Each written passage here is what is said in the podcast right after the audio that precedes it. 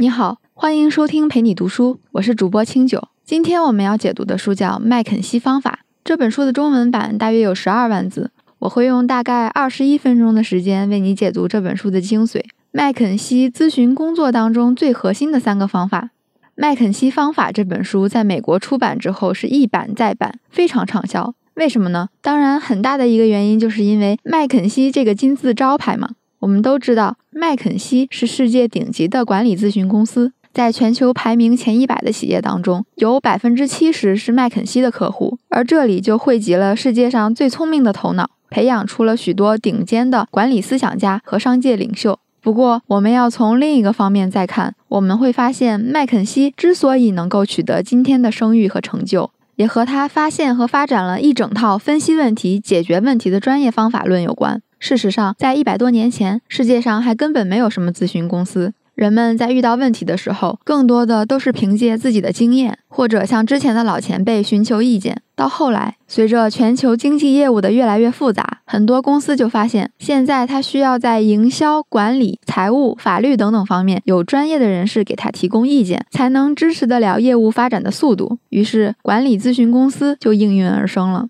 比如麦肯锡公司的创始人詹姆斯·麦肯锡，他本人就是会计师出身。这些专门的咨询公司在不断的帮助客户解决问题的过程当中，就渐渐的超越了他过去原有专业的局限，而积累了丰富的经验，发展成一整套方法论来帮助大家高效的解决问题。所以，高效解决问题是一种可以学习的专门的技能。很多人非常羡慕麦肯锡公司的那些成员咨询师。觉得他们特别厉害，是人中龙凤。不过，正如这本书的副标题所说，麦肯锡并不神秘，方法论铸就神奇。我们可以通过学习类似麦肯锡这样咨询公司的方法，也能让自己成为一名解决问题的高手。而我们今天分享的这本书的作者，曾经是麦肯锡的咨询顾问，他的名字叫艾森拉塞尔。他就将揭秘麦肯锡公司那些最有价值的理念和方法，告诉我们麦肯锡那些高级大脑是怎么解决问题的。无论是复杂的商业问题，还是日常的琐碎小事，都可以运用麦肯锡的思考方法，帮我们更快速地找到问题的答案。那接下来，我们就从三个方面讨论麦肯锡方法的核心观点：第一，解决问题的第一步是与事实为友；第二，让思路清晰的关键是系统分析问题；第三，更快找到解决问题的捷径，要进行初始假设，直奔问题答案。好，让我们一一来看。先看第一部分，解决问题的第一步是与事实为友。很多人觉得麦肯锡之所以能收那么高的咨询费，是因为他们有一帮经验丰富的专家，还有海量的类型丰富的案例库，以及一批从顶级名牌高校中精选的高材生。凭借这些人的天赋、努力、经验，麦肯锡的咨询顾问才能够在复杂的商业问题当中纵横驰骋。当然，上面提到的这些因素呢，全都有道理。只不过我们很多人都忽略了一个同样重要甚至更重要的秘密，那就是他们不仅仅很重视经验，他们更重视事实。更重视事实这句话的意思是说，不论我们对一个问题是有经验还是没有经验，我们都不要在一开始就凭借自己的经验下判断，而是要先广泛的收集材料，了解真实情况。这就好比一个经验再丰富的法官，如果不先进行大量案卷的研究分析，直接凭经验做判断。那冤假错案的几率就非常高。同样的，麦肯锡也发现，要想进一步的解决问题，首先就是得多收集事实。与事实为友，不仅仅是麦肯锡解决问题的第一步，其实也是解决问题过程中一直要始终坚守的原则。麦肯锡发现这么做有两个好处：首先，收集更多的事实能够避免咨询师被自己或者客户的错误直觉给带跑，就是经验有可能会误导我们。有一次，麦肯锡团队接到了一个新的项目。当时客户提出的要求就是，请你们研究一下，我们公司有一个部门业务扩张的机会怎么样？研究他们在什么时机下可以用什么样的扩张策略。通常而言，我们接到这样的任务，第一个想法就是过去有哪些扩张的案例，有哪些方法可以参考呢？我们大脑中可能会出现很多方法，尤其是一个受过很多训练的咨询师。可是麦肯锡的团队，他们意识到，首先要回到收集事实的这一步。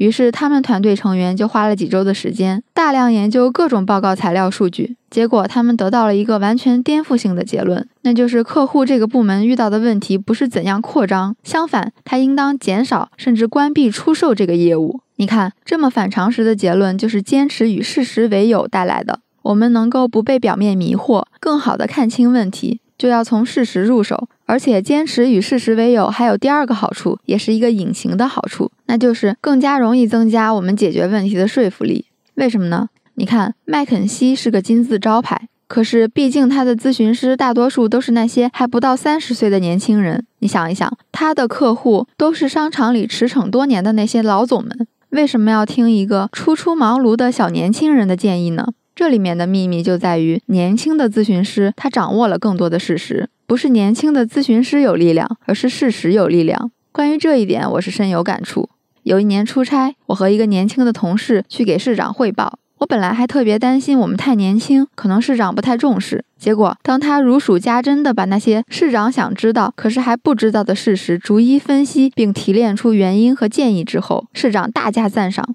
连说后生可畏，后生可畏啊！我当时心里就在想，这哪是后生可畏，这是事实的力量。所以，我们学习麦肯锡方法，首先要学的就是麦肯锡这种与事实为友的态度和方法。这个方法不仅能用于给商业客户解决问题，其实，在我们日常生活中也是很重要的一个方法。比如，通常在上班的时候，领导经常给大家安排各种任务，有时候新人就觉得领导安排的任务太重了，所以这个时候他们往往就会跑去跟领导说：“头，你看这活太多，我做不完呀，能不能给我少安排点儿？”通常领导都会笑眯眯地说：“哎，没关系，我相信你一定能做完的。”你该怎么办？其实这个时候，新员工没有经验，他应当要用的是用事实说话。他其实可以这样说：“头儿，您看平时我一天能完成三篇稿子就不错了，也就是一周五天，我可以完成十五篇。可是这周您给我安排了三十篇任务，我就算加班熬夜不休周末，我完成二十篇就是上限了。您看这个任务完不成很麻烦的，能不能延长工期，或者找个同事来帮帮忙？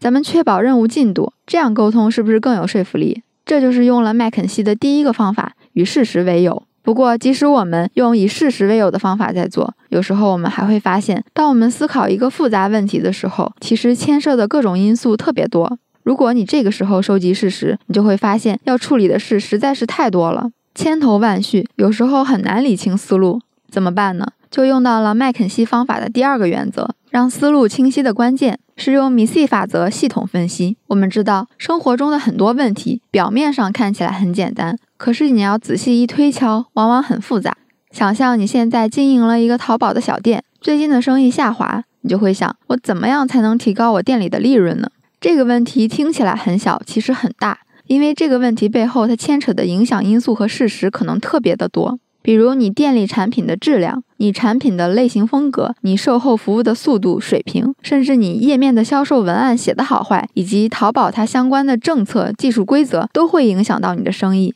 这个时候，你看怎么处理这个看似简单实则复杂的问题呢？这种问题其实在人类的历史上不断被提出：我怎么捕获更多的猎物？我怎么提高工厂的利润？等等等等。其实它们都是同一个问题。而麦肯锡这样的咨询公司，他们就发展出了一套解决这种复杂问题的思路，还形成了相应的方法论。这个方法就是把复杂的问题拆解成一个一个简单的小问题，只要解决了全部的这些子问题，我们就能攻克这个复杂的母问题。这种化繁为简、分而治之的思路，就是麦肯锡处理复杂问题的一个关键。其实，这种处理复杂问题的思路运用的领域非常广泛。比如让你直接吃一大块牛排，你就吃不了；可是你把它切成一块一块的小块，就很容易吃。当年科学家认为人类是没办法把火箭送上月球的，这就是因为人们进行大量精密计算之后，发现要把火箭送上太空，火箭的自重可能要高达一百万吨，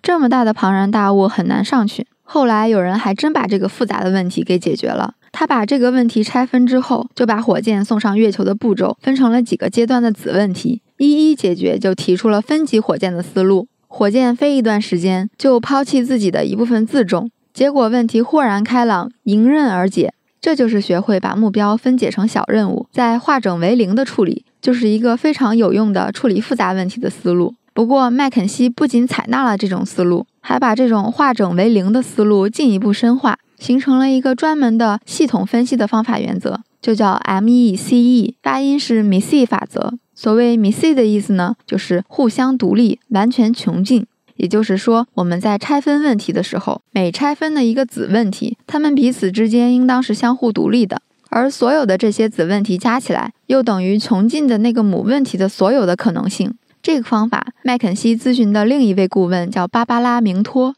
他写的一本书叫《金字塔原理》当中进行了详细的介绍。简单说，这个方法，麦肯锡认为，任何事情都可以把解决方案归纳成一个中心论点，而这个中心论点又可以有三到七个分论点来支撑，每个分论点下面又可以有三到七个分论点，如此层层延续下去，就把这个复杂的问题拆解成了一个一个简单的子问题。这里面的关键就是这些子问题之间要相互独立，加起来又不遗漏母问题的内容。这个方法听着有点像我们以前写议论文的方式。可是我们怎么应用它来处理问题呢？怎么把一个复杂的问题一层层拆解成小问题呢？我们用前面的那个案例，淘宝店如何增加利润这件事情，我们来解释米 C 方法的应用。我们用米 C 方法可以这样来思考：想要让淘宝店利润增加，其实无非就三个途径：要么增加销量，让自己卖得更多；要么降低成本，让自己的获利空间更大；要么就提高定价，能增加自己的销售收入。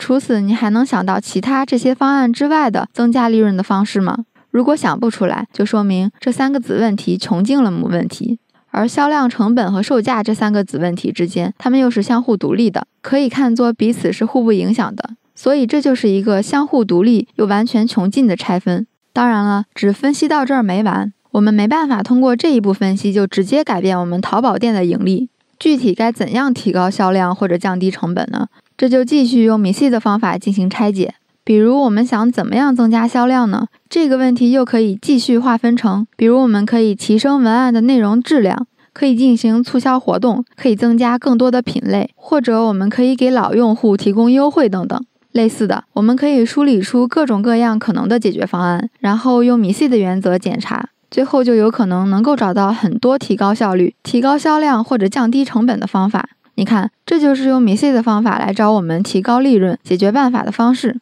是不是就把这个复杂的问题变得简单多了？不过，如果你仔细留心的话，可能就会注意到另一个问题，那就是用米 C 的方法分析的时候，可能会产生很多解决问题的思路。那这就带来一个新问题：一方面有一些新的思路，它未必可行；可有一些呢，它可行，但是作用不大。我们得要花多长时间才能在这么多方案中找到那个最有效的办法呢？这就是我们接下来第三部分要解决的，用初始假设直奔问题答案，更快的找到解决方案。说到怎么样能让我们更快的找到解决方案，这就涉及到了大多数人对解决问题的一个认识。通常认为解决问题的顺序，那自然是先发现问题，分析问题，最后找到答案来解决它。所以，我们认为解决问题的答案是所有前面的工作都做完了之后，答案理所应当的最后一个环节作为最终成果来出现的。这个想法从逻辑来看似乎是没有问题的，可是从我们实际解决问题而言，更有效的方法往往并不是这样按部就班的执行得到的。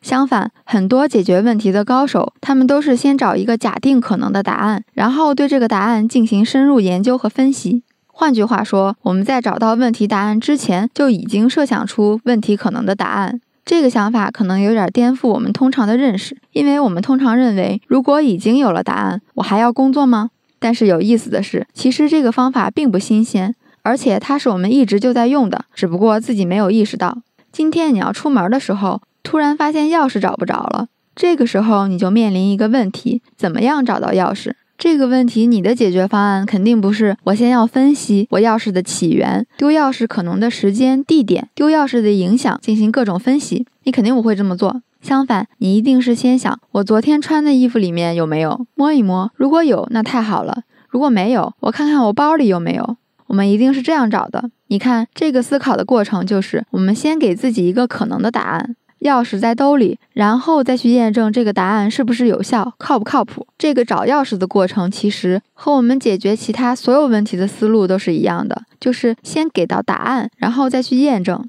这个找钥匙的过程，其实涉及到很多重要的解决问题的原则。我们稍微把这个案例再引申一下，可以更好的理解麦肯锡的方法是怎样高效解决问题。如果按照麦肯锡米 C 分析的方法来找钥匙丢在哪儿，它的过程就会是这样。比如，我们把问题拆分为我的钥匙可能丢在屋里和丢在外面这两个相互独立又完全穷尽的选项。而丢在屋里这个问题，我们继续再用米 C 的方法分析，就可能分成丢在客厅、卧室、卫生间、厨房里面。这个时候，我们一个地方一个地方的去找就可以了。同样的，我们另一种可能性丢在外面。这个问题也可以进行分解，就把我们上次用过钥匙之后走过的地方分段进行处理。想象一下，如果我们把每一个已经走过的路重新走一遍，只要没人偷、没人抢，那我们肯定能找回来。可是工作量得多大呀？这个问题就和麦肯锡团队遇到的所有要解决的问题一模一样，就是影响的可能因素，答案有一百种，那我们要一个一个分析，那工作量就太大了。我们得要减少自己评估分析的因素。这是因为麦肯锡的咨询师，他们知道一个叫计算的平方率的定律。这个定律说的是，当一个问题它要考虑的因素复杂度变为原来的两倍的时候，解决这个问题花的时间就会变成原来的四倍。也就是说，问题考虑的因素越复杂，它需要的解决方案的时间是呈指数级增长的。所以，如果找钥匙这个问题有五十多个因素让你一个个分析，那它工作量产生的成本还不如你直接换一把锁。那么我们该怎么解决这个工作量超大的问题呢？怎么样能让我们不陷入到这么多细节分析当中呢？这就是我们刚才说的习以为常的做法，就是一个好的解决方案。那就是先不考虑那么多，我们先想想昨天钥匙还放在哪儿了。昨天钥匙还放在哪儿？这个思路其实就是一个解决复杂问题的高效手段。大量的可能性当中，我们通过快速判断最有可能的解决方案的做法。